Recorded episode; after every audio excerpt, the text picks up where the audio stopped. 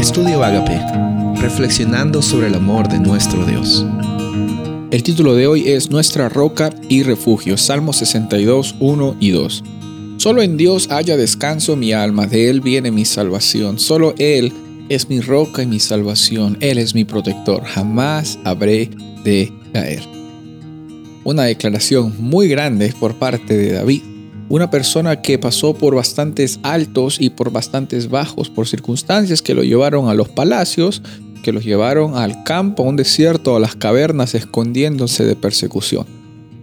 Cualquiera que fuese la circunstancia que David estaba viviendo, él estaba siendo honesto con su experiencia con Dios y estaba conversando acerca de la jornada que él estaba pasando.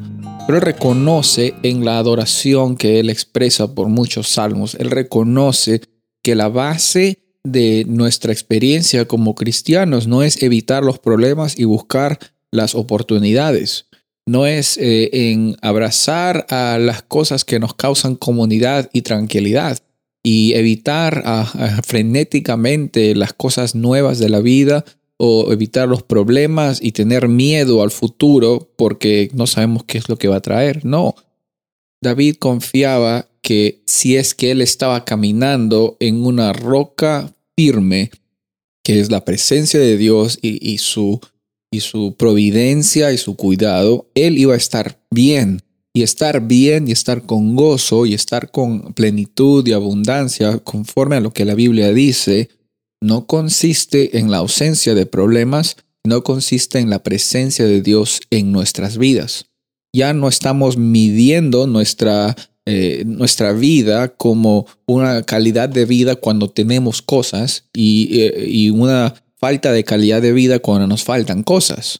Y que vamos a recién tener una vida cuando compremos esto que estamos buscando tanto por internet que queremos comprarlo. O cuando vamos a llegar a, a un puesto de trabajo X, cuando llegue a ese puesto ya voy a finalmente tener una roca firme. No, la roca firme esa del trabajo o esa de las posiciones materiales van a venir y, van a caer en algún momento, van a tener un comienzo y van a tener un final. ¿Por qué mejor no basamos nuestra realidad y nuestra experiencia de vida en lo que dice el Padre Celestial, que no tiene principio ni final, que, que lo que dice Él de ti?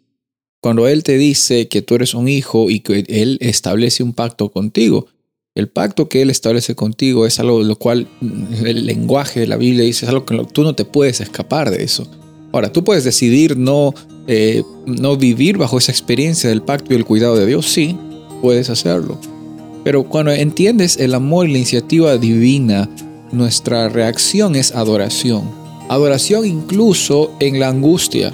Adoración incluso en las circunstancias adversas.